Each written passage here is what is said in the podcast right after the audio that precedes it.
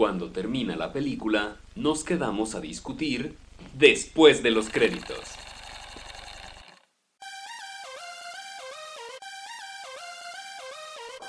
Ah, bienvenidos a otro episodio de Después de los créditos. Soy yo, soy Diego y estoy aquí con Germán. ¿Cómo estás, Germán? Muy bien, yo siempre estoy bien, excepto cuando estoy mal. Cuando estás mal, que no estás bien, ya veo. Así es. ¿Cómo te ha ido? ¿Cómo va todo en estos dos días que no hemos hablado? Wow, no, han pasado tantas cosas. Eh, sí, claro. Dos hijos. bueno, No, ya. ¿cómo, salir de la universidad. Oye, qué rápido, ¿cómo crecen los niños? Es muy inteligente. No, no, tiene, tiene tres días de nacido, nada más es muy inteligente. Ya veo, no sé cómo nació, ya fue a la, a la universidad. Ojalá si fueran todos Así los es. niños, maldita sea. Sí, mira, pero eh, es lo malo que el otro, el otro no salió tan inteligente, entonces me la paso echándole la culpa. es la mala repartición de los genes, eso pasa. Sí, me la, me la paso diciéndole cosas de... Comparándolo con, con su hermano, con su hermano mayor. Ay, sí, ya, ya veo. Entonces, eh, bueno, pues como la semana pasada, digo, no, semana pasada, hace dos días ya vimos los trailers, hoy vamos a cambiar un poquito la fórmula y vamos a hablar un- más bien de un tema que hasta que lleva un rato, bueno, no un rato, unos días en, en las redes sociales y todo eso, y, eh, y, de, y de ahí vamos a partir al tema principal. Entonces, el, la nota que vamos a empezar es el pedo que hay entre Cinépolis y Netflix por la película de Roma de Cuarón. ¿Cómo ves? Está, está complicado, ¿no? Eh, yo creo que eh, los dos lados eh, son entendibles sus posturas y aún así sien- siento que al- al final Cuarón eh, la está regando un poquito. Bueno, antes, antes nada más para, para quien viva debajo de una, pie- de una piedra o no sepa qué es lo que está sucediendo, Netflix le dio dinero a Cuarón para hacer una película que se llama Roma. La- él tiene propuesto sacarla el 14 de diciembre en su plataforma, pero Cuarón pidió a ciertos cines que no son Cinépolis pro- eh, sacar la película en sus, en sus salas, y sí lo va a hacer, pero no son tantas salas como le gustaría a Cuarón, pero Cinépolis dice que no puede sacar la película si no hay unos tres meses de ventana antes de que salga en una plataforma. Entonces, Ne- Cinepolis dice sí, pero Netflix tiene que esperar más tiempo. Netflix dice que no, porque así es su modelo y ya lo sabía Cuarón. Y pues eh, hay gente que, que se, y Cuarón se quedó en medio sin saber qué hacer, pero estaba como queriendo sacarlo en más salas. Es un desmadre. Sí, creo que desmadre es la forma correcta de describirlo. Pero, o sea, ¿quién tiene razón? ¿Quién está bien? Yo creo que aquí lo que tiene razón es Netflix. A final de cuentas, Netflix fue el que llegó con Cuarón y le dijo, oye, tengo dinero para producir tu película, ¿ah, ¿jalas? Y Cuarón dijo que sí, cuando ya- y él ya sabía cómo era el formato de Netflix de, sí, vamos a sacar la, sí, pero vamos a sacar la película en nuestra plataforma a tal fecha. Y, de hecho, yo creo que la película está saliendo en salas porque Netflix, eh, por tanto, eh, furor que ha tenido la película, Netflix está apostando a que salga, a, a- bueno, que sea nominada a los Oscars. Y una película no puede ser nominada a los Oscars si no ha salido en salas. Entonces, por eso Netflix está poniendo en salas seleccionadas. De hecho, la va a sacar en algunas salas en Los Ángeles para que califique ¿Qué? como, como Ajá, película tiene que durar, tiene que durar mínimo un mes o una semana, no Ajá. me acuerdo. Porque No, según yo, un mes. yo por lo que sé, eso es por, por la de The Room, de. Tommy Wiseau. Tommy. Wiseau pagó para que su película, aun cuando nadie la estaba yendo a ver, él pagó porque la película durara, eh, no me acuerdo si un mes o una semana, en, en un cine, nada más en un cine de Los Ángeles, Ajá. para que pudiera eh, ser candidata a los Oscars. Y de hecho, este, según yo, tengo, estoy casi 100% seguro que ya México pues, propuso a Roma como su, su contendiente para mejor película extranjera, que por supuesto la tiene que mandar, o sea, es tan galardonada y tan, y tan bien que han de ellos que sería una babosadas si México no lo hiciera. Sí, o sea, pero digo, fuera de eh, que sí esté bien o esté mal de la película, que, o sea, obviamente la película es, es buena por todo el praise que está recibiendo, pero eh, mucha gente está eh, en contra de, de lo que dice Cinépolis, Ajá. ¿no? De la ventana de los Digo, tres meses. que yo creo, yo creo está bien, ¿no? Eh, Cinepolis sacó este comunicado en el que decía que, que recibieron la oferta de Netflix de poder eh, Distribuir la película. eh, distribuir la película y ponerla en sus salas, pero que la oferta de Netflix era nada más, te vamos a dar un mes, ¿no? La sacas el 24 de noviembre, eh, creo que era el 24, en, tu- en, ¿En tus salas? en tus salas, y nosotros la sacamos el 24 de diciembre en nuestra No, plataforma. 14. Creo que es 27. Eh, sale, sale 14 de diciembre en Netflix. ¿Sí? Sí, según yo sí. A ver, espera.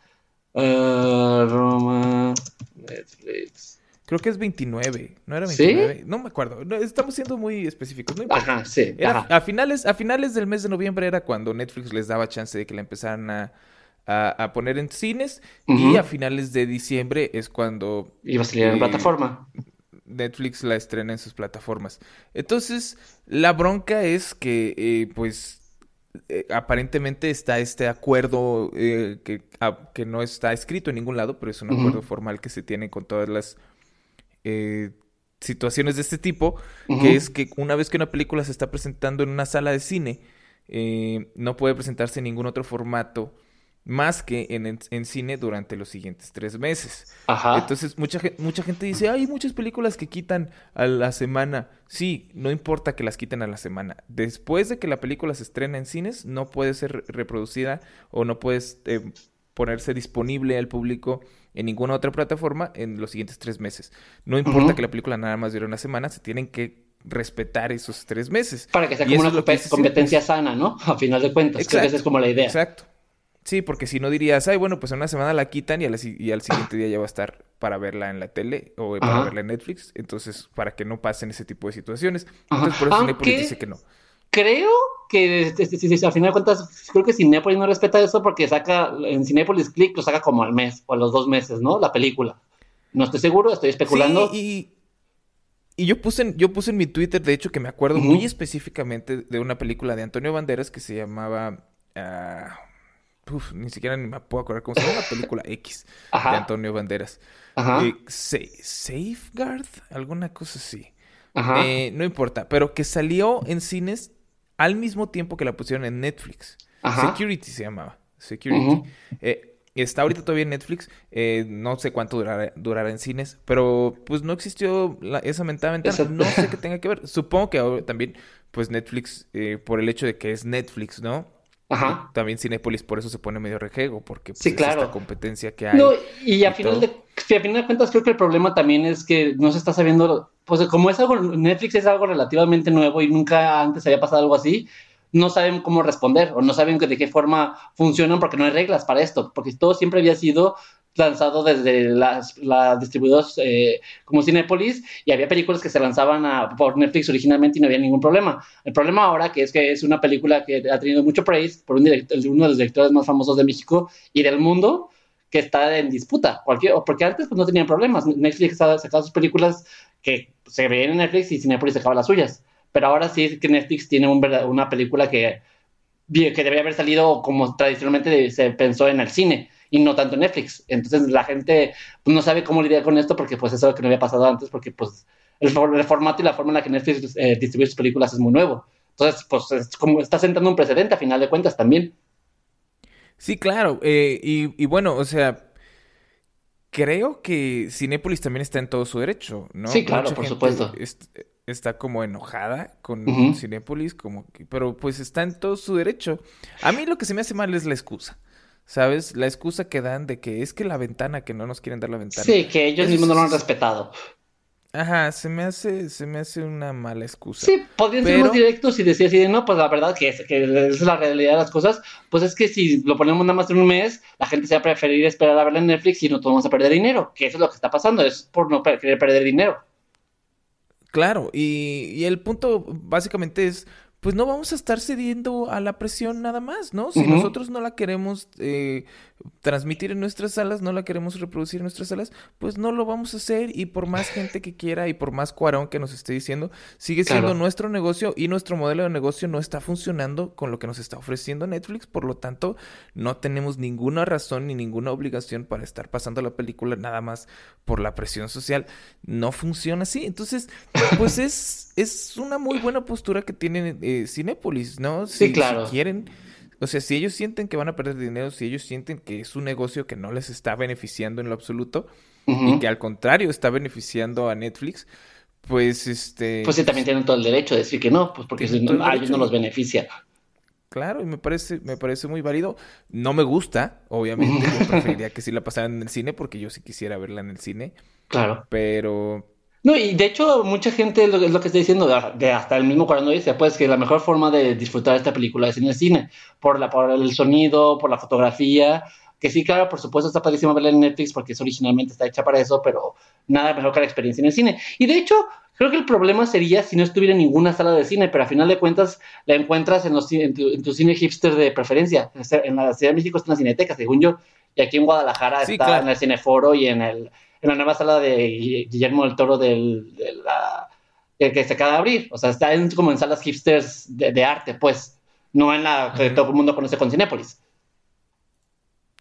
Sí, pues es, es la bronca. Eh, pero bueno, mira, no importa. la vamos a ver tarde o temprano, ya sea en Netflix o en los cines. En cines está más difícil porque por lo mismo, por el hype, yo creo que es difícil conseguir boletos. No he tratado. Sí. Porque pues en semana no tengo chance. Según yo sí se han estado agotando. O sea, porque aparte nada más los boletos los están metiendo en taquilla. Pues, y la gente está yendo a hacer filas y cosas así para comprarlos. Porque pues hay tanto hype alrededor de ella que seguramente se van a vender. No, no creo que todos los días. Pero es que aparte creo que no va a estar, eh, le están poniendo como dos días nada más. O sea, no va, no va a estar como una semana o algo así. No, no, o sea, como que nada más algo ciertos días y ya. Por lo menos aquí en Guadalajara sí. Entonces, Yo supe que aquí en Ciudad de México eh, hicieron o van a hacer una función gratis para estudiantes. Creo que en el auditorio Blackberry. Sí, claro, estaría muy Sí, yo creo que voy a terminar viéndola en, Netflix a final de cuentas. no, tampoco me quiero meter tanto en. Sí, pues exacto. O sea, yo no, no tengo ni tiempo ni nada. Entonces, pues, ¿ya qué? Pero bueno, por, mientras tanto, pues también creo que una parte también es que, digo, ya, ya, ya hay mucho hype alrededor, pero a Cuarón también le beneficia un poco de controversia. Y mientras más se de la película, sea si se distribuye en Cinepolis o en Netflix, también le beneficia que más gente la quiera ver. O sea, tampoco es como de que no, no se esté beneficiando de toda esta controversia. Ah, no, claro. Pero a mí lo que no me gusta es que Cuarón se la pasa tuiteando cosas y quejándose y diciendo cosas al respecto. Eh, cuando pues ya no, no, no le toca, ¿no? Él hizo su acuerdo con Netflix. Él debería de estar conforme con su acuerdo con Netflix y no estar buscando todo este eh, drama. ajá, exacto. Pues ya, carnal, pues tú hiciste tu película y sí, está muy chida y sí quisiera que la pasaran en cines, pero te estás peleando, ¿sabes? O sea, lo, lo único que podría llegar a lograr es que si alguna vez eh, saca otra película, probablemente Cinepolis digan, ¿saben qué? Pues nosotros ya no vamos a pasar películas de Cuarón o alguna cosa así. O sea, te estás, ganando eh, pues mala fama, pues. Claro, pero aquí es donde yo me pregunto, entonces, eh, ¿en qué momento se va a poder hacer o cómo, cuál sería el punto intermedio en el que tanto las plataformas digitales, ya no hablo de Netflix en general, en un futuro utópico puedan tener películas galardonadas como este tipo sin que pasen este tipo de embrollo. O sea, que, ¿cuál sería la situación utópica para que sí pasara? ¿Tendría que cambiar Cinepolis o los cines en general su, su mecánica de los tres meses o, abrirse un poco más las plataformas? Porque si esto ya está siendo un precedente, eso quiere decir que en un futuro va, a seguir pasando este tipo de cosas. Y más si Netflix va a empezar a invertir más en películas y de directores famosos. O sea, esto es ahorita un, un precedente, pero después va a tener que llegar a algún acuerdo alguno de los dos. ¿Cuál sería como el escenario utópico en el que tendría que suceder o que algunas partes cedan? Híjole, está, está complicado, ¿eh? Porque eh, mi respuesta inicial iba a ser, pues no tiene que pasar, pero... ¿Va a pasar? Pero es que si no pasa, luego, luego Netflix va a andar poniendo sus propios cines o alguna cosa. Exactamente. Porque ya lo mismo pasó antes con Beast of No Nation, que fue como la primera película de más eh, renombre que tuvo Netflix, que no pudo mandar ningún, a, las premiaciones, porque al final de cuentas Netflix también funciona por más de dinero, pero también por reconocimiento, y ellos ya están empezando a adquirir películas que sabe que van a tener eh, Oscar Boss. Y con Beast of Nation no, no, pudieron hacerlo porque no lo pusieron en ninguna sala. Entonces ahora dijeron, pues no nos va a pasar otra vez y lo vamos a poner en salas, pero bien poquito y nos que queramos solo para que pueda ser nominada a Oscar, ni siquiera es para sacar dinero. Ellos no, no necesitan eso pues van a empezar a invertir más en ese tipo de películas. Y esto va a seguir pasando. Entonces, ¿qué es lo que se va a tener que, va a tener que pasar para que las dos puedan llegar a algún arreglo? En algún momento van a tener que hacer algo, porque esto no creo que sea algo que, se quede nada más con esta película. Es que creo que Netflix, digo, no Netflix, más bien Cinépolis se está metiendo en un enredo. Eh, porque, digo, como mencioné anteriormente, pues sí está bien lo que hicieron. Claro. Respeto mucho su decisión, pero pues sí, tienes razón, va a seguir pasando esto en el futuro, van a seguir teniendo sus películas originales, los de Netflix, que van a querer pasar en cines y, y pues Netflix tiene todas las cartas pues para ganar, ¿no? O sea, ellos Por pueden supuesto. seguir diciendo, mira, yo te voy a dar un mes, la película que quieras pasar, yo te voy a dar un mes nada más para que la pases y Cinépolis va a tener que eh, empezar a ceder poco a poco porque pues sí, si no la gente va a preferir quedarse en su casa y ver en Netflix las películas que está sacando Netflix que estar yendo al cine. O no, Sí. fíjate, no, no realmente, porque ah, es que no sé, No, estoy, pensando muy rápido ahorita. Lo que yo creo que tendría que pasar, o que o lo que debería de, pasar es que yo entiendo esto, que Netflix, como te digo, Netflix está haciendo, pues, pasándolo a las salas para que puedan pasar los Oscars. Entonces, lo que los Oscars tendrían que hacer entonces es dejar de poner ese, esa idea de que solo las películas que salen en el cine pueden estar en los Oscars y ya que se acepten de, de plataformas y todo el mundo en paz. Claro, pues eso sería lo ideal, ¿no? Pero mira, para empezar, ni, ni me toques el tema de los Oscars, ni me toques ese vals, porque Yo sé, me pero es que esa es me la, cagan los Oscars. Pero Yo esa es la razón por... No, yo sé, pero esa es la razón por la que Netflix está poniendo en el cine, no es por otra. Si no, se quedaría nada más poniéndola en su No, plataforma y ya. Claro, claro, o sea, obviamente es, es la intención y, y todo este desmadre es claro por la intención de, de los Óscares y De los festivales en general. De los festivales, exacto, de las premiaciones, Ujú. que a mí siempre se me han hecho una ridiculez. Pero, pero pues sí, o sea, no sé. Me da, me da mucho coraje que a la gente le importen tanto esas cosas. Más por, por lo que es la academia, ¿no? Que es Sí, claro. de gente de, De viejitos blancos dándose regalos. Ajá, exacto, y palmeándose las espaldas y, Ajá. y premiando, premiando a los amigos de sus amigos. Y a- no Pero al final es- de cuentas es lo que sigue todavía siendo como el- la norma de, ah, estamos en una película famosa porque es reconocida, pues por los Oscar. Pero también, Pues poco a poco ha, ido- ha ido perdiendo hype los Oscars. sí, ¿no? claro. O sea, No, y ya hay cada menos gente que las ve. Pero según yo, no nada más son los Oscar. O sea, para, para que pueda cualquier película salir en un festival premiada, tiene que estar en salas de cine. Cannes o, o, o el pa- Sí, o la claro. Palma de Oro, todos esos, cualquiera tiene que estar en salas de cine. O sea, entonces, pues sí, a final de cuentas, y más, eh, de ver si es Cuarón, y si es una película tan buena y tan chingona como todo el mundo está diciendo que es. Sí, sí, pues esa ha sido la bronca de, de, ah, muchas películas de Netflix o de muchas... em, no, pues sí, películas de Netflix siempre son como apestaditas, ¿no? Netflix Sí, claro. ha sacado últimamente varias eh, películas originales que, que han valido la pena. No todas. Yo siempre he pensado que mm, en cuanto a originales de Netflix se, se refiere, las series, el 90, y- el 90-99% de las series están chidas. Sí. El 90-99% pel- de las películas están malas. Pero yo yo me iría más un 90. Sí, pues 90. Sí, no, no nos Sí. vamos tan lejos. Ajá. Sí, entonces sí, es, es así el cotorreo, ¿no? Netflix hace películas muy mediocres Pues, pues es que de hecho también. De hecho, yo creo que Netflix ahorita es como el equivalente a directo a video, ¿no? O es la- lo que la gente tiene, lo que la gente piensa, que con la película que sale en Netflix, aunque sean originales de Netflix, son como, ah, es directo a video, se saltó al cine. Y en gran parte sí es, ha- hace muchas películas así porque pues las hacen masa, pero también hay varias que sí se distinguen y dices, ah, mira, esta está padre y no la había visto antes.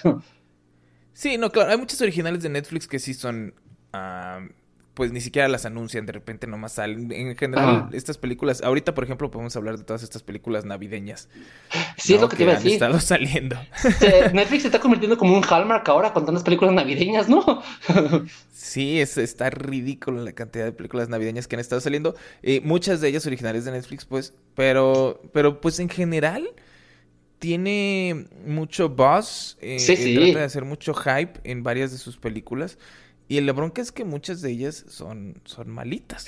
Pues de hecho, la de, la- la- el año pasado creo que sacaron, no sé si fue el año pasado, sí estoy casi seguro, la, como su película de Navidad más famosa es la de, de Prince, la princesa algo, o algo de una princesa con un, eh, que, que se vuelve con un príncipe, algo navideño, que fue, The fue Christmas Prince. eso, que es que, que todo el mundo la veía por mala, o sea, era tan mala que se volvió película de culto, ish, Sí. y por eso y ya sacaron secuela. De, tan, de tanta gente la vio, de tan mala que era, que ya se volvió como, ya, ya, de verla irónicamente, que ya saca- acaban de sacar secuela este año. Y eso fue lo que impulsó que sacaran tantas películas navideñas este año. No puede ser, eso no sabía. Sí, sí, sí, o sea, la gente no la vio porque era una película buena. Era, o sea, ves críticas y la, se la acaban, pero la veían por, de tan mala que era. Wow, no, no estaba, no estaba enterado. Y acabas de salir la secuela. De hecho, el fin de semana que no tiene nada que ver y te, se me antojaba algo navideño, se me cruzó la nueva película de Vanessa Hudgens, la de los intercambios de princesas, algo así, que es ella, es como la misma de siempre. Una pobre, una, una princesa se encuentran que son igualitas, se intercambian, pero en Navidad. Ah, claro. Sí, de Princess Switch, claro, claro. Esa. Muy mala, pero me entretuvo mi corazoncito de Navidad que quería ver algo navideño.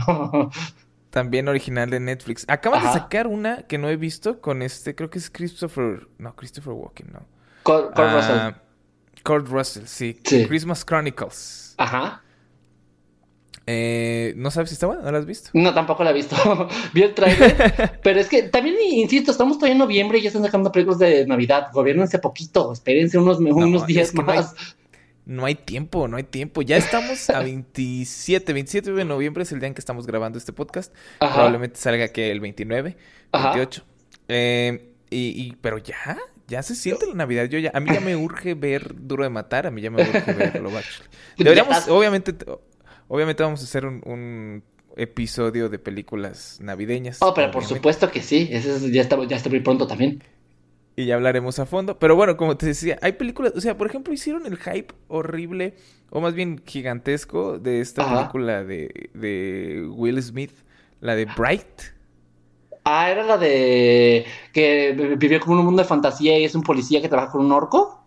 ¿O es ah, otra? Exactamente. Sí, ¿verdad? Sí, sí, no, es esa misma. Ajá. Híjole. Y, es, es, muy mala, es muy mala. A mucha gente le gustó, no sé por qué. Eh, pero pero es, es, muy mala, la crítica la odió y yo la vi porque, porque yo generalmente no estoy 100% de acuerdo con la crítica, ¿no? Muchas veces, o sea, estoy de acuerdo en que digan que es una película mala, pero digo, es una película mala que es muy divertida. Claro. Eh, no es el caso de Bright, el caso de Bright es... muy mala, de verdad. sí, tiene muchísimos tonos y no, no le atina ninguno y tiene ahí como que una connotación eh, de que quiera hablar de racismo, eh, pero pues... Que se ve muy metido con calzador, ¿no? No funciona así, se supone que, eh, o sea, es este mundo mágico, pero siguen habiendo pasado todas las cosas históricas que, que pasaban en el mundo nada más humano, o sea, pasó el álamo.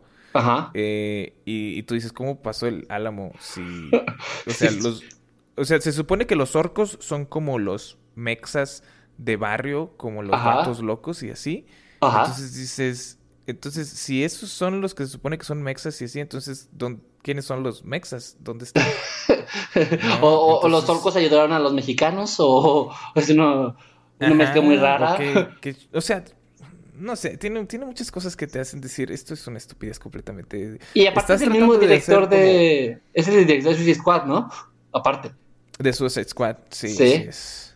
O, sea, sí. o por ejemplo, hicieron, hicieron esta otra película eh, que también a mí me emocionó mucho desde que supe que estaban haciéndola para Netflix. Porque el, director, eh, soy, soy muy fan de ese director. La película se llama Mute. Eh, y el director es Duncan Jones, que también dirigió una película que se llama Moon. No sé si, si, recuerdas. Que es una muy buena película. Si no la han visto, véanla. Es con Sam Rockwell y es de que un cuate se queda en la luna está como cosechando materiales que la gente necesita en la Tierra, pero solo se pueden cosechar en la luna y, dura ahí creo siete años y después de los siete años lo regresan a la Tierra y mandan a alguien más, etcétera, etcétera. Y cuando ya están a punto de cumplirse los siete años empiezan a pasar cosas súper raras. Y es muy, muy buena.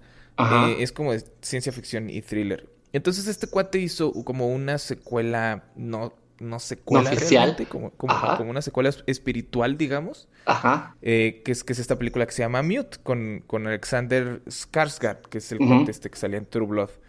Eh, sale, sale Paul Roth como el villano y sale Justin Theroux también. o sea, tiene buen cast, aparte. Ajá, y es, y es sobre, es el futuro, sobre este cuate que eh, es mudo y tiene una muy buena amiga, que de repente la, la muy buena amiga se mete como en unas broncas muy muy locochonas con Paul Roth. Y entonces este cuate, pues, como no tenía a nadie, empieza a hacer desmadres para conseguirla y para, pues, salvarla, entre comillas. Eh, y es malísima. es muy, muy mala. Es, es, muy lenta y, y, no se trata de absolutamente nada. Y tu personaje principal, como no habla y es, no es tan buen actor como para pues llevar a cabo los sentimientos, ¿no? Transmitirte los sentimientos. Sí, sin hablar. Híjole, es muy, muy. Ah, muy decepcionante. Muy decepcionante. Decepcionante, yo creo que esa es la palabra. Y no entiendo qué es lo que pasa con eso, porque, o sea, tienes como todo para hacer una, una, la plataforma, el dinero, tienes como todo para hacer películas chidas y terminas arruinándolo. Lo mismo me pasó a mí, por ejemplo, yo soy muy fan del universo de Cloverfield. O sea, la película de Cloverfield me gusta muchísimo, la de Ten Cloverfield Lane me gusta, es de mis favoritas en la vida. Y cuando me enteré que iban a, que, que iban a sacar la Cloverfield Particle, que, que al principio, ya ves que luego ya Abrams saca guiones de películas que le interesan y le mete alguna chingadera de Cloverfield a huevo para que, para que se entre en su universo de Cloverfield, pues esa fue una de estas. Claro. y desde que me enteré que iban a hacer algo así, dije, ah, pues qué chido. Y luego que de repente, después del Super Bowl, sale el tráiler y que, ah, sí, ya en una hora va a salir en Netflix. ¿What? Y todo el mundo fuimos a verla por eso, o sea, porque puso, pagaron un espacio en, en, en, el Super Bowl para que la gente lo viera, para promocionarla, y a la hora ya estaba en Netflix y todo el mundo lo vio, y evidentemente sacó un montón de dinero, pero como no, eh, Netflix nunca da sus estadísticas, no sabemos que también le fue, pero imaginamos que sí. Pero qué película tan mala. O sea, todo el hype alrededor de ella y el trailer se veía muy padre y la historia y te daban a entender que era como una precuela de lo que pasó con Cloverfield y sí es, pero solo con una, como la escena final, todo lo demás está súper desconectado, que es lo mismo. Se ve que lo que, que J.J. Abrams agarró un guion, dijo, ah, esta película se ve padre, hay que meter una escena que se une con Cloverfield y haz todo lo demás que tú quieras. Y entonces es un cagadero, como personajes, historias, y, o sea, no. y, dije, que, lo mismo había hecho con la Ten Cloverfield Lane, que yo siento que ahí sí funcionó bien. Ahí sí, supo hacerlo muy bien el meterle al universo de Cloverfield. Aquí siento que no. Sí, a mí también me decepcionó mucho eh, The Cloverfield Paradox, creo que se llama. Eso, Paradox, eh, ajá. Eh, sí, Paradox. Y, y, sí, es muy decepcionante. he conocido a gente que sí le gustó, pero a mí se me hace que tiene. O sea, se la jala demasiado. Muchísimo. demasiado. Sí, y a mí eso es lo que. Porque yo estaba, cuando la acabé de ver, yo estaba como de que venga, sí, quiero creer que es buena, quiero creer que pero no, a fin de cuentas no, no. Después de que pensé y pensé en todas las inconsistencias y pensé en todas estas cosas que pasan dentro de la película, estos arcos de personajes que no, no, no son necesarios, este, estas situaciones, el persona, hay un personaje que se queda en la tierra y ah, que anda haciendo ahí un montón de cosas. Es el, esposo, ¿no? El esposo de esta chava. Ajá.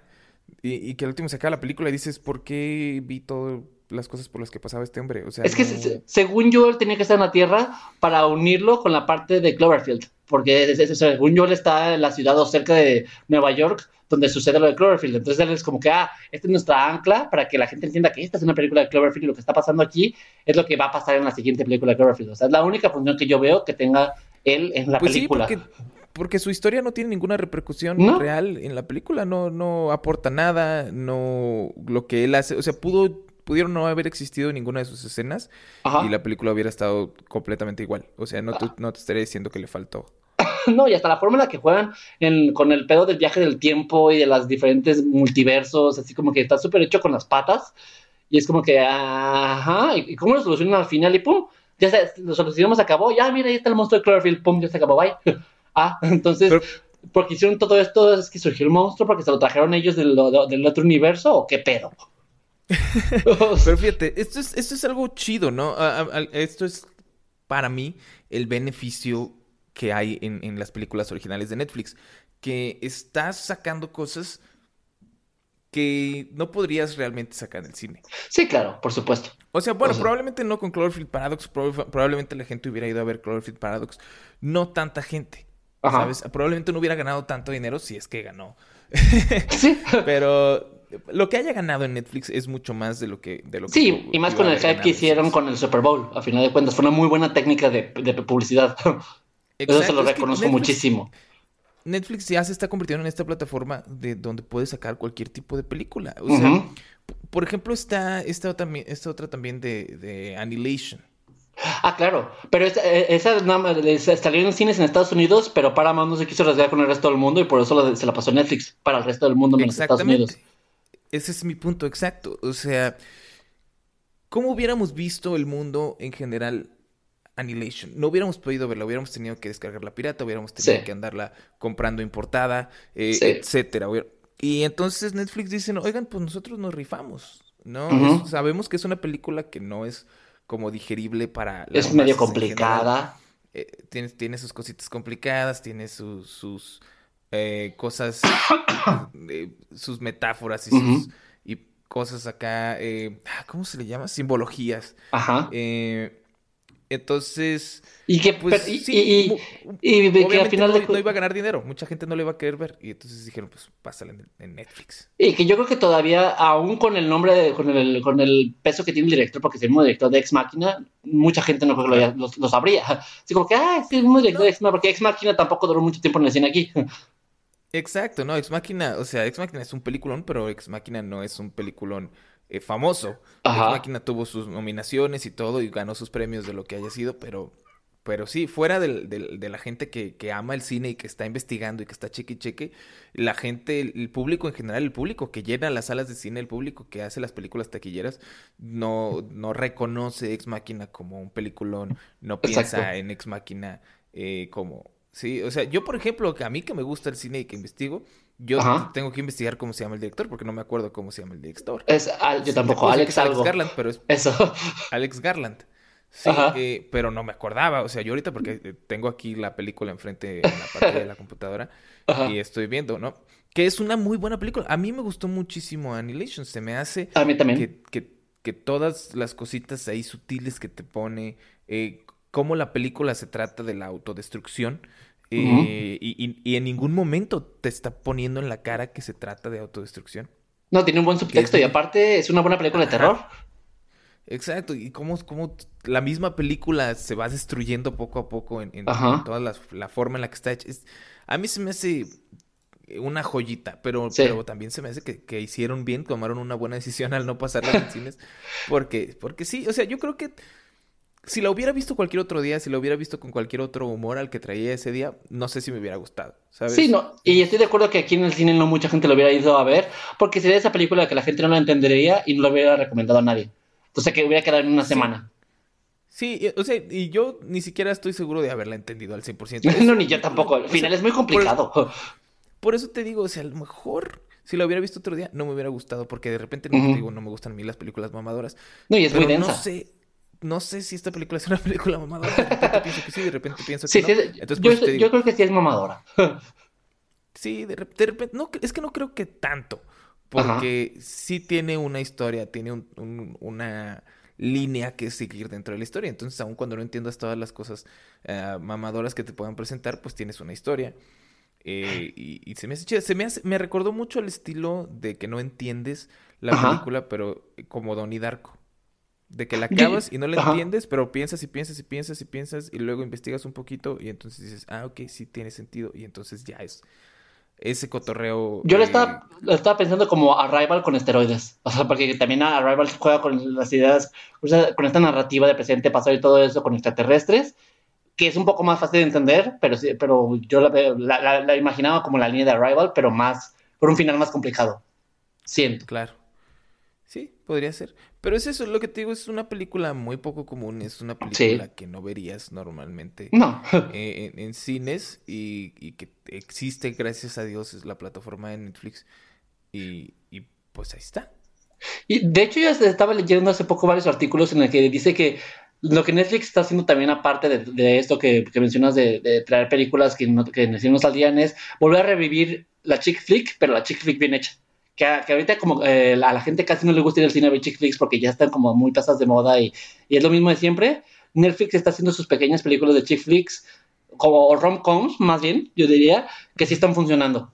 No sé si hace poco sacaron una adaptación de un libro que se llama To All the Boys I've Loved Before. Es una súper película, muy ridícula, muy rom-com, pero que le fue muy bien y que está muy bien hecha, aparte que es una, es una película dirigida por una directora mujer, eh, es una muy buena adaptación. Yo el libro no lo leí, pero vi la película en un día que no tenía nada que hacer y se me hizo muy bien, muy agradable, me recordó las películas rom-coms de antes, que las veías y, te daba gusto, que decías, ay, qué padre, y no que pensabas, ay, qué pinche fórmula de siempre. Y sí estoy de acuerdo, o sea, como que Netflix sí está agarrando esta idea de volver a revivir las rom-coms, pero chidas, que sí dan ganas de ver. Pues no siempre, o sea, tienen obviamente sus hit and miss. Yo siempre, como te digo, he pensado que en películas sí tienen como oh, muchas Muy chafas, sí, sí, sí. Claro, tienen, tienen sus chafas, pero está chido, como te menciona, que pues tiene, esta es la plataforma, les estás dando el espacio a muchísimos eh, directores, a muchísimos escritores que pues jamás su película va a llegar al cine y pues les está diciendo, pues aquí estamos nosotros, si quieres sacar tu película, demuéstrame que es algo que vale más o menos la pena y, y, la armamos, ¿no?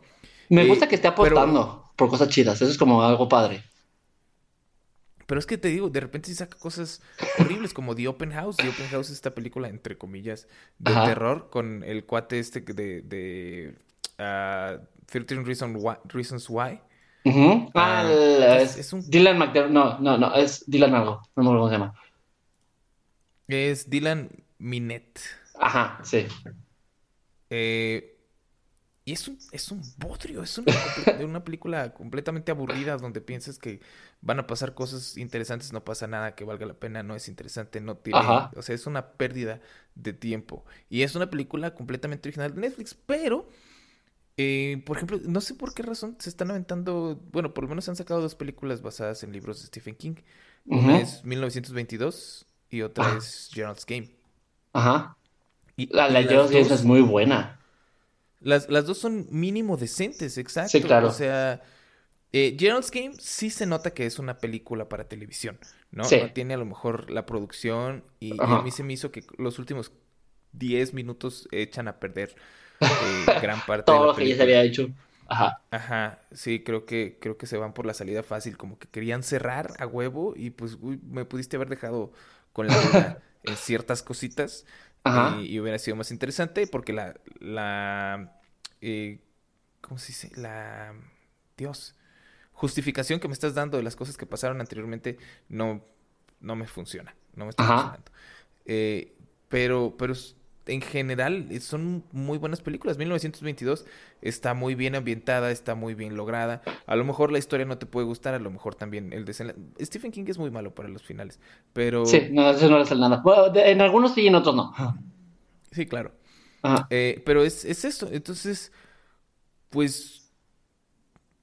Esas sí funcionan. Tienes películas de terror que sí funcionan también. Entonces, es muy hit and miss, es más miss ¿Qué hit? Las, películas originales de Netflix. Sí, estoy de acuerdo. Pero, pero, te digo, a mí se me hace muy fregón que la plataforma esté, que la gente esté dando el, el espacio, más bien que Netflix esté dando el espacio a la gente y que se estén haciendo muchas películas, muchas, muchas, o sea, estoy yendo ahorita sobre el catálogo de Netflix y estoy de que no Hay un montón. Todas estas. No, y, no solo, y no solo películas. Creo que ha hecho algo también por. Bueno, no, no, no lo creo. Ha hecho algo para revolucionar la forma en la que la gente ve televisión. Con el binge watching, todas las series que ha sacado ha hecho que se modifique, por lo menos las series que salen en la plataforma, la forma en la que se narran. Ya no son capítulos aislados que salen semana con semana, sino que es una. Casi todas las series que hace para Netflix son como una gran película, dividida en episodios. O sea, hasta. ¿Eh? Eh, ¿Sabes? eso a mí se me hace que mm, echa a perder ciertas series. Hay unas que funcionan y hay otras que no, eso sí es cierto.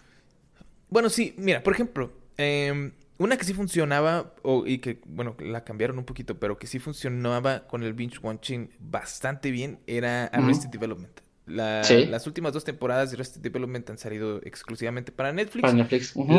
la, eh, algo que tenía Arrested Development muy fregón eh, era que tenía una continuidad muy extraña. Ajá. ¿No? Había cosas que pasaban en el primer capítulo de la primera temporada y luego en el cuarto capítulo de la segunda temporada decían algo o pasaba algo en referencia a el primer capítulo de la primera. Entonces, pues es muy difícil llevar esta continuidad. De, la serie esta continuidad claro cuando estás viendo una película digo un, capítulo cada semana y luego cuando de repente se te olvidan ciertos capítulos o de repente no ves ciertos capítulos etcétera. Pero en la en la penúltima temporada que sacaron en Netflix eh, funcionaba muy bien porque sacaron toda la temporada y entonces tú podías ver capítulo tras capítulo tras capítulo y entonces hacían más chistes en ese estilo y funcionaban muy bien porque veías cada capítulo que veías estabas viendo como cositas que habían pasado en el capítulo anterior y entendías y luego de repente se brincaban como líneas de tiempo para... Te hacían muchos callbacks. Ajá, y entonces eh, te divertías mucho más porque tenías esta cosa que eh, estabas viendo un capítulo tras otro y entonces entendías mucho más fácil todos esos callbacks. Ajá. ¿No? Pero, por ejemplo, hay series como House of Cards, como Hemlock Grove, que Hemlock Grove creo que ya la cancelaron, ¿no? Y House of Cards acaba de acabar este año. Ajá, que, que están tan atenidas a que vas a hacer el binge watching que no avanzan nada. Sí, hay muchos, muchísimos capítulos de relleno que pasan lentísimo, que es como para alargar un poco más. tenemos 10 capítulos que hacer, de los cuales tenemos historia para 5, los demás vamos a alargarlos demasiado para que vaya avanzando poquito a poquito. Exacto, porque ya sabes que la gente igual no te va a dejar de ver en el capítulo 3. No, porque, ya, está, ya empezó a verla. Exacto, vas a hacer el binge watching, entonces podemos mover este arco que pudo haber durado un capítulo, lo movemos y que dure tres capítulos. Sí, eso es cierto. Entonces, es, eso no está, no está nada chido. Pero ¿Qué fue lo que pasó con las series de Marvel, a final de cuentas? con, creo que lo que más se jodió así fue a, Iron Fist, que de por sí era una serie muy mala. El Bing Watch no le ayudó en nada y hacía cosas que eran aburridísimas, mucho peores. Entonces, como que seguimos con esto después de cuatro capítulos, ya suficiente, cambio de tema. Pero es eso, es lo que te digo, es exactamente eso. Te dices, pues la gente va a ver mi serie de todas formas porque están saliendo todos los capítulos de un jalón, pues entonces puedo alargar estos arcos y hacer que la gente de todas formas los vea. Y no está, no chido. Pero volviendo a, lo chido que es que Netflix exista como plataforma para distribuir cosas que la gente o que no se esperaba que se distribuyeran, eh, pues están haciendo esto de que mm, antes, por ejemplo, tú querías ver una serie gringa y tenías que esperar a que la doblaran y la pasaran en Canal 5 o la pasaran en Canal 7. O si tenías la suerte de tener cable, pues esperar a que Sony o Warner o Fox compraran los derechos de la serie y la pasaran ahí y ahí verla, ¿no? Y ahora pues no, ahora lo puede, los, los derechos los puede comprar Netflix. Y disfrutar todas tus series favoritas. Ajá, y ahorita hacen esta cosa mágica que no sé cómo la hacen, o sea, no sé cómo se consiguió, que es que te pasan el capítulo un día después de que lo pasan en Estados Unidos. O sea, ni ah, siquiera un día completo después. O sea, sale en Estados Unidos el lunes a las 7 de la noche el capítulo y para el martes a las 3 de la mañana ya la tienes, ya tienes el capítulo en Netflix. Sí, que es lo que pasa, por ejemplo, con The Good Place, que sacan capítulos, se, sacan capítulos semana por semana. Igual que en Estados Unidos, pero un día después. La primera con la que hicieron eso fue con Breaking Bad. Era eh, Breaking Bad, ahorita es con Better Call Saul, con The Good Place, creo que también con The Shooter, con esta serie también de, de Kiefer Sutherland, que no me puedo acordar cómo se llama, que creo que también ya la cancelaron. Eh, pero así, muchísimas series que nada más Great News, bueno, Great News no salía día con día, pero Great News es... es Sacan las temporadas, aunque ya me la cancelaron también, pobrecita, descansa en paz. Ya la cancelaron.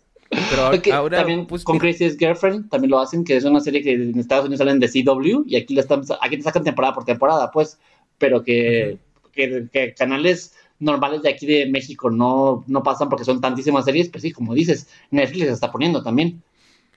Sí, exacto. O sea, son series. Hay, hay, muchas series que están exclusivas, o más bien original, como originales de Netflix. Eh, que aparecen como originales de Netflix, que no son realmente originales de Netflix, son originales eh, en, en, Europa, en Inglaterra, en Japón, lo que sea, de alguna cadena de allá. Y entonces Netflix les dice, oye, ¿sabes que me gusta mucho tu serie? Quiero que todo el mundo la vea. Entonces, ¿qué te parece si te doy una lana y me das los derechos de, distribución internacionales? Y entonces, pues ya, ¿no? Ya estamos ahí. O sea, hay, hay una que a, mí me encanta que se llama Lovesick. Ah, es muy buena. Exacto, es, como, como comedia romántica, es como el estilo... A, mí me gusta describirla como How I Met Your Mother... Eh, ¿Para adultos? Bien, hecha, ajá, como How I Met Your Mother para grandes. me gusta mucho How I Met Your Mother, me gusta mucho eh, las cosas que, que pasan en How I Met Your Mother, me dan mucha risa, pero se me hace muy simplona. Sí, es muy, está muy pendeja. Ajá. Ajá, se me hace que el, drama que maneja a veces está muy flojón, está muy forzado, etcétera. Y en Lovesick se me hace como más. A pesar de que sigue siendo tonta y sigue siendo estúpida, eh, se me sigue. un poco mejor formada, ¿no? Que está, hecha con, está hecha con más, con más cuidado, pues, no tan al azar como con How Major Mother. Claro, y es una película, digo, es una película, es una serie que está hecha, eh, creo que es de la BBC, eh, y, y- pero está en Netflix, está como original de Netflix porque pues ellos pagaron el derecho, el dinero para la distribución y es algo que les Este- agradezco muchísimo. Es lo como te decía, eh, yo te lo platicaba hace ratito antes de que empezamos a grabar, que me acabo, ah, hace poco salió una serie que, que, te- que me gustó mucho, que se llama The, The Runaways, que es una adaptación de una cómic de Marvel, salió en Hulu en Estados Unidos, que es una plataforma también de series y de películas, que solo existe en Estados Unidos y que es competencia de Netflix, de hecho, en Estados Unidos, pero aquí como no existe y no, no, no la tenemos, de hecho no se pueden sacar cuenta mexicana para Hulu, le vendieron los derechos de distribución a Netflix. O sea, entre competencias se venden derechos de distribución fuera del país. Y eso es, es como que, wow, o sea, Sí, son cosas, pero es eso, ¿no? Yo creo que también es como su forma de, eh, pues tenemos esto, queremos que el mundo lo pueda ver, pero no tenemos el dinero para nosotros hacer que el mundo lo pueda ver. Entonces, Ajá. si tú me das Toma dinero, pues, Netflix. doy. Ajá, y eso es chido, es lo que te digo, el hecho de que exista esta plataforma eh, es, es algo bien fregón, o sea, y, y luego también eh, está esto de que reviven series, ¿no? uy, sí, y, Series, y que las por hacen ejemplo, chidas. o, o, o eh, ajá, por ejemplo, sacaron una nueva eh, caricatura de The Magic School Bus, Ujú. ¿no? Uy, que, sí. que era esta caricatura educacional de los noventas Ujú. y pues ya, ya la habían cancelado, ya, ya nadie, y entonces sacan esta nueva versión. También hicieron lo mismo como eh, con Arrested Development, que es lo que decía hace rato. Pues ya la habían cancelado y Netflix la revivió. Exacto, la compras y la revives, ¿no? Está ahorita, bueno, no, no puede llamarse como revivir realmente, pero sacaron esta nueva versión de Sabrina. Ah, sí, sí, que es más, que es del otro, el otro cómic de Sabrina que era más de brujería y más darks. Ajá, claro. Tam- También acaban No, de sacar un nuevo, un nuevo remake de She-Ra, que la recomiendo muchísimo. Me la eché en dos días y me encantó. Está, está- o sea, que, que es adaptado para pues, nuevas generaciones y está muy, muy padre. Que es esta caricatura de los ochentas. Es algo muy, muy fregón y, y, y que se agradece muchísimo, ¿no? O sea, por ejemplo, también está Comedians in Cars Getting Coffee de, de Jerry Seinfeld. Eh, que De hecho, creo que lo que está haciendo, creo que, lo que es algo que me gusta mucho que está haciendo Netflix también es que está pagando y produciendo muchos especiales de comedia, de stand-up, pero muchísimos. Creo que gracias a Netflix me ha acercado muchísimo al stand-up internacional, no solo de Estados Unidos, sino de Argentina, de Colombia, de México, que no conocía. Sí, bueno, en México, en México está, está muchísimos comediantes eh, se están haciendo famosos o están, no, más bien ya eran famosos, pero están agarrando más eh, reconocimiento, ¿no? Mucha gente más los conoce, pues de ahí, ¿no? Es, es muy fácil eh, decirle a alguien, oye, ¿has visto a tal comediante? ¿Conoces a tal comediante? Y que te digan, no, Sí. y entonces le dices, ah, ok, está en Netflix. Es todo lo que tienes que hacer porque todo el Claro. mundo tiene Netflix. Sí, por sí. Entonces- O le roba, la, le roba la cuenta de Netflix a su, a su familia, novio, pareja, hijo, padre, madre. Claro, y es, no sé, yo estoy eh, Infatuado. ca- Ajá, yo de repente nada más pongo stand-up y me pongo a buscar y checo a ver eh, qué comediantes reconozco y cuando qué comediantes no reconozco, pero pues lo veo y entonces digo, uy, este comediante es muy bueno y entonces Sí. empiezo a ver cómo me pasó con Ali Wong, Ali Wong no la conocía Uh, es buenísima, mi entonces Wong. vi su especial y es buenísimo. ¿Viste? Acaban de sacar un especial de Adam Sandler. Yo Adam Sandler tiene mucho que no no. lo considero, no lo considero bueno. No, Nada. no. Creo que, creo, creo que de- dejó de ser bueno cuando se salió de Saturday Night Live. Era interesante y, y ya. Lo demás, No, como que. tuvo varias, tuvo varias películas buenas y de repente, ah, muy mal. Y el, el, el tra- el tra- el trato que hizo con Netflix de cuatro películas originales que todas han sido un bodrio. O sea, de verdad, no. Netflix. Pero este especial, me reí mucho con ese especial. ¿Sí? Sí, sí te recomiendo que lo veas. Es como. Es, un- es, es lo que dices, ¿por qué no puedes eh, transmitir este humor a tus películas? Es, es el humor que veías en sus películas, en sus primeras películas, en las películas que, que, que sí eran Que sí divertidas, daban sí lo risa. veías. Ajá. Es de humor, es un humor como bien simple, Ajá. pero, pero no sé, a mí me dio mucha risa. Y el especial es a través de todos eh, sus shows. Ah, o sea, de repente un pedacito del especial es en un bar, de repente un pedacito es en, es en un auditorio, de repente es en un teatro. eh, de repente es en un estadio. Entonces, así te van pasando pedacitos. Ahí está una parte del especial que es en el metro. De que va al metro y disfrazado y empieza.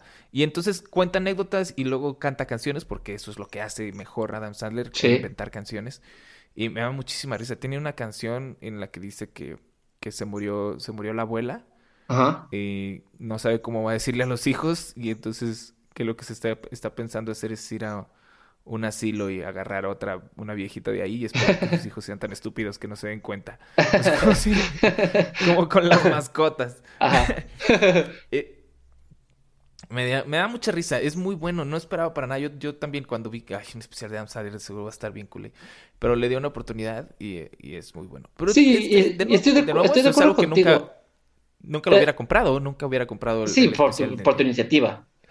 Ajá, nunca lo hubiera ido a ver al cine ni nada. Y es algo de que estoy de acuerdo contigo también. Por ejemplo, sí es, cierto, la, como que le da voz a la gente que antes no era famosa o, suficientemente famosa. Hay una comediante que me gusta mucho, que la conocí en Netflix, se llama María Bamford, que es una comediante que sufre de, bipolaridad, tiene, tiene, una, tiene una enfermedad mental muy fuerte, que hizo que se retirara del, de, de la comedia y regresó con una serie súper bizarra que se llama Lady Dynamite, que solo tiene dos temporadas porque ya la cancelaron también que le abrió las puertas de nuevo. O sea, que cualquier otra, otro lugar o cualquier otra productora no le habría abierto las puertas a una comediante con una enfermedad mental en la que es como súper, pues sí, es bipolar y quién sabe qué va a pasar y con toda la estigmatización, del tema, de otra forma no lo habían hecho. Netflix le abrió las puertas, la volvió a colocar otra vez en el, en el mapa y luego sacó un especial que fue, que fue muy visto y otra vez está dando shows en, en, todos Estados Unidos. O sea, ayudó a posicionar a una comediante que estaba olvidada. Y eso se me hace súper padre.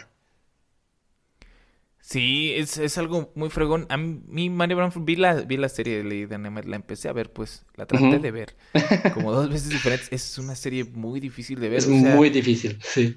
Eh, no digo que sea mala. Eh, Tienes que tener cierto tipo de humor, ¿no?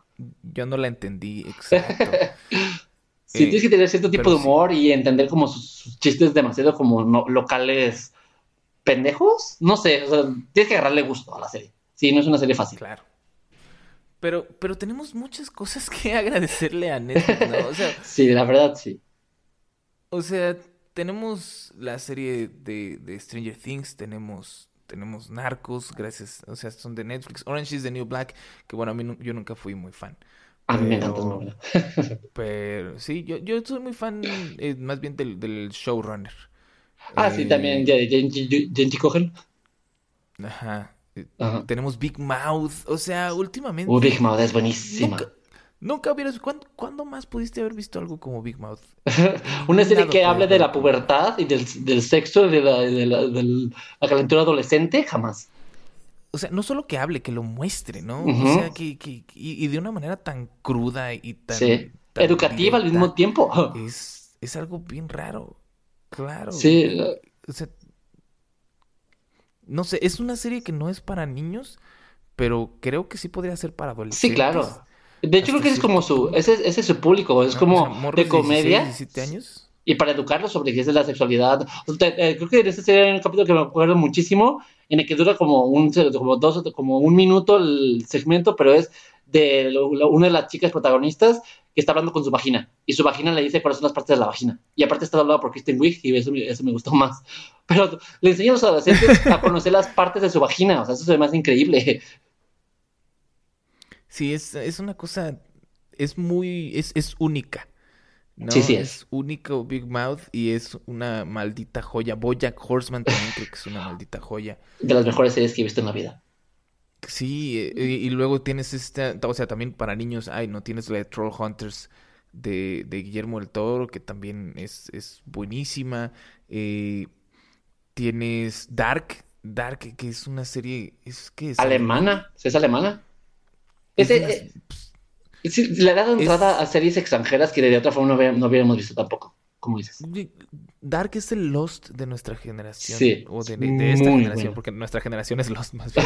Lost es el Lost de nuestra generación y nosotros ya estamos muy rucos para Dark es el Lost de, de la nueva de generación. De acuerdo, es, muy buena. Wow, yo, yo me urge la segunda temporada. Después de que pasan los, los, primeros dos capítulos en el que a todos los ves iguales porque todos están güeritos y blancos. Claro, sí. ya los primeros capítulos, ¿y este quién es? es ah, es el otro, ah, ok, ya, ya, ya. Ya que, ya que los reconoces a todos, dices, ah, está muy chida. ya, que, ya que le pones los nombres a las caras. Sí. Sí, no, te vuelve, te vuelve loco eh, de una manera ridícula esa, esa película. Muy bueno. Esa serie. Y bueno, ya... Eh, ¿Tienes qué? tienes Maniac. Es justo lo que quería mencionar, que es una serie, pero este, este eh, Maniac es justo el formato de Netflix. Es una gran película dividida en episodios. Y hay muchos episodios que se alargan demasiado y que los arrastran, que es lo mismo que tú decías, para hacerlo como que dure un poquito más. Pero yo creo que por, simplemente por la actuación de Emma, Emma Stone y Jonah Hill y el pedo psicotrópico vale la pena. O sea, es una... A mí me gustó muchísimo. Sí, pues volviendo a esto de que son cosas que, que es muy difícil que alguien más las apoye. Es muy difícil que, las puedas ver en otro lado que no sea en Netflix, ¿no? No, y más porque traes al director de True Detective, que también es experto en hacer series largas y lentas, y los metes en otra serie con otro humor, y pues sí, va a salir algo parecido, pero de, de con un, en un género diferente, que también por eso me gusta muchísimo. sí, sí, sí. Y bueno, pues ya, ahorita ya nos queda poco tiempo. Entonces, conclusiones, ¿qué, qué, de todo esto entonces qué nos queda, qué nos ha enseñado Netflix? ¿Qué nos deja Netflix de todo esto? Pues Netflix nos deja que, mira, que cuando trates, que, si eres blockbuster y, Netflix te ofrece que los compres, compres. Sí, invierte, pues por favor. Netflix nada más pues estuvo ahí, ¿no? En el mejor momento, a la mejor hora. Eh, Ajá, con el mejor formato. Sí, o sea, pues cada quien no va pasando. O sea, el, cable eh, llegó a, también a revolucionar la forma de ver televisión en su tiempo. El Tivo llegó también y luego llegó el internet y, llegó el streaming, ¿no? Pues ahora estamos en esta época y hay que ver hacia dónde nos lleva, ¿no? Es, es raro pensar que, que puede llegar un momento en el que ya no vayamos al cine y que todo lo podamos ver en nuestras cabezas. Que eso iba a ser cuando. Ajá, el mundo pensó que eso iba a pasar cuando llegaron las. Primero cuando llegaron los sonidos 5.1, luego cuando llegaron las teles eh, de, de, plasma, luego cuando llegaron las teles 3D. Ajá. Eh, y pues no ha pasado, ¿no? Seguimos, seguimos Yo creo que la gente va a seguir yendo, yendo al cine por la experiencia. A final de cuentas, no, nada se compara con una sala, con de con bocinas, con la mega pantalla, que verlo en tu casa. Creo que la experiencia siempre va a ser mayor. Pues sí, o sea, eso somos, por eso somos nosotros. O sea, si, la experiencia fuera realmente factor, la piratería jamás ganaría dinero. Sí, claro, por supuesto. Por eso también tienes a Cinepolis películas... metiendo cosas como el 4DX para que la gente vaya a vivir algo diferente. Que se echen agua en la cara y les mueven todo. Claro, pero pues, o sea, sí, la gente, o sea, no, no venderían todas estas películas que están grabadas del cine y que escuchas gente riéndose y eso. si a la gente le importa la experiencia, jamás nadie compraría esas películas, pero pues hay mucha gente a la que no le importa la experiencia. No sé, yo estoy muy, yo estoy muy intrigado porque no, no estoy realmente emocionado. Me da un poquito de miedo de repente ver hacia dónde va eh, esta tecnología del streaming y porque pues mira ya viene el streaming de la, plataforma de Disney, la plataforma de, DC. Sí. Este, entonces, pues que, Disney, que Disney le va a quitar todos los derechos de Star Wars, Marvel y sus películas a Netflix. Entonces, híjole, ahí va a ser una competencia fuerte. Sí, es. Es complicado, ¿no? Yo lo que no quiero es que. Bueno, no, es que no quiera, más bien me da codo. es que al, al último vamos a andar pagando. Pues lo que lo que pagamos por el cable premium, ¿no? El cable premium que te sale unos 800 pesos por tener HBO y, sí. y, tener todos los canales de Cinemax y la fregada. Ajá. Pues eso vamos a andar pagando por tener Netflix y Hulu y la plataforma de DC y la plataforma y la de Disney. Ajá, van a ser 800 pesos al mes también. Pero vamos a tener acceso a todas las películas y todas las series del mundo. eso sí.